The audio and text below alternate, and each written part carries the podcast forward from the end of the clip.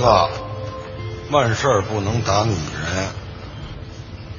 谁说的？祖宗说的。这是热映电影《老炮儿》中的片段，尽管它有戏谑的色彩，却是在提醒人们：你还记得老祖宗的训诫吗？其长城边有个古村，名叫三德范。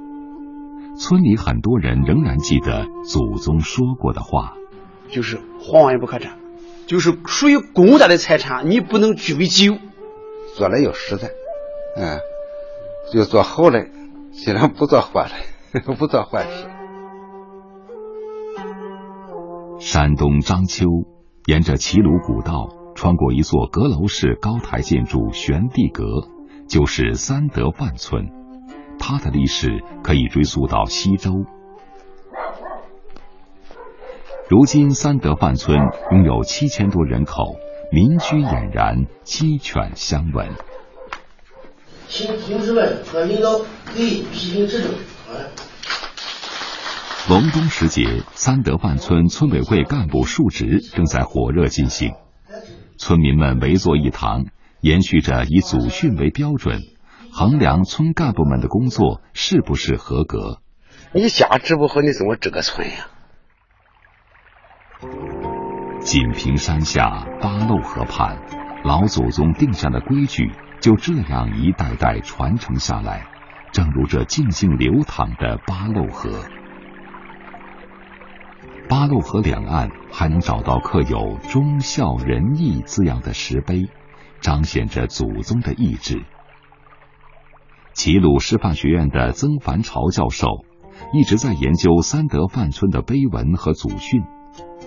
每次路过街口门洞上的人和碑，他都会驻足仰望，凝思许久。你在默念两句的时候，你就不自觉的用咱们古老的传统文化来洗礼自己。啊，他不是说我非得呃这个，哦，小子读读家规，读读祖训，呃，才才是一个真正的教育。淳朴的乡风民俗，严正的祖训家规，也刻进了村民张福京的家谱里。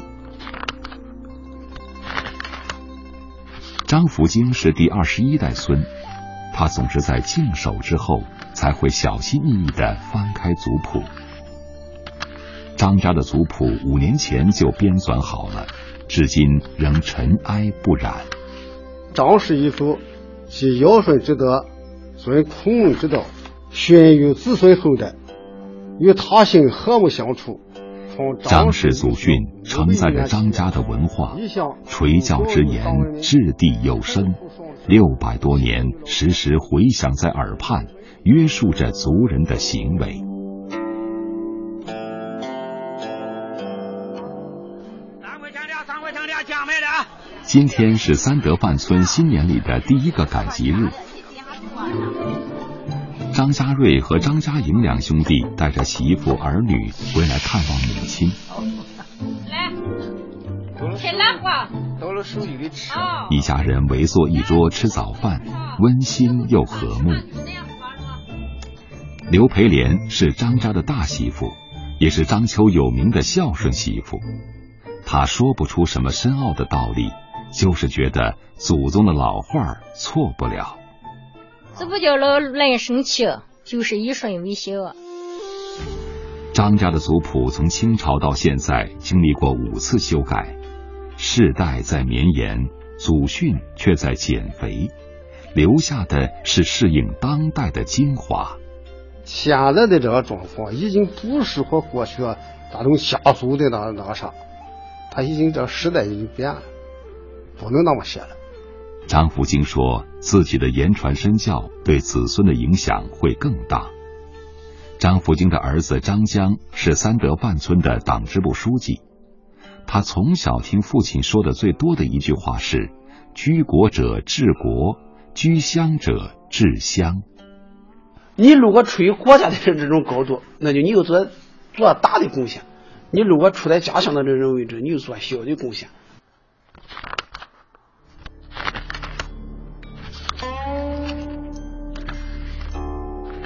从青丝到白头，章丘博物馆原馆长宁荫堂研究了上百本家谱。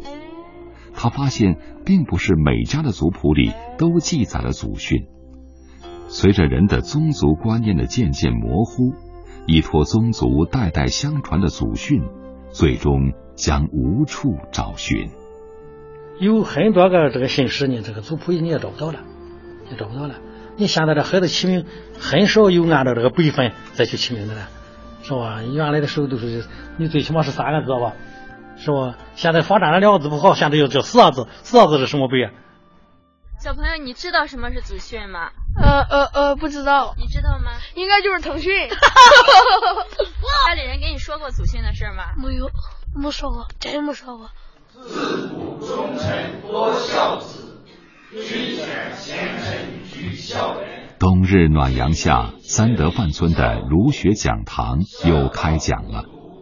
这是山东大学儒学高等研究院副院长严炳刚在这里上的第二十节课。这是啊，大家读的多好，是吧？惜乎人间不唯心。墙壁上悬挂着孔子的经典语录，讲堂里座无虚席，聆听着先人的教诲：孝顺父母，尊师重道，节俭戒奢，邻里和睦。亲戚相帮。严炳刚坦言，找到这样一个能悉心接受先贤训诫的村落，并不容易。呃，村落的消失，我们的好多的祠堂，我们好多的宗族这种东西，可能在某种意义上，传统那个表现形式可能会瓦解了。不过，严炳刚还是相信，炎黄子孙不论走多远，脚步停在哪里，祖训都会一代代传承下去。如今的三德范村，祖训的内容写进了村规民约，而村规民约正在成为孩子们走进学堂的第一课。举止得体，相互尊重。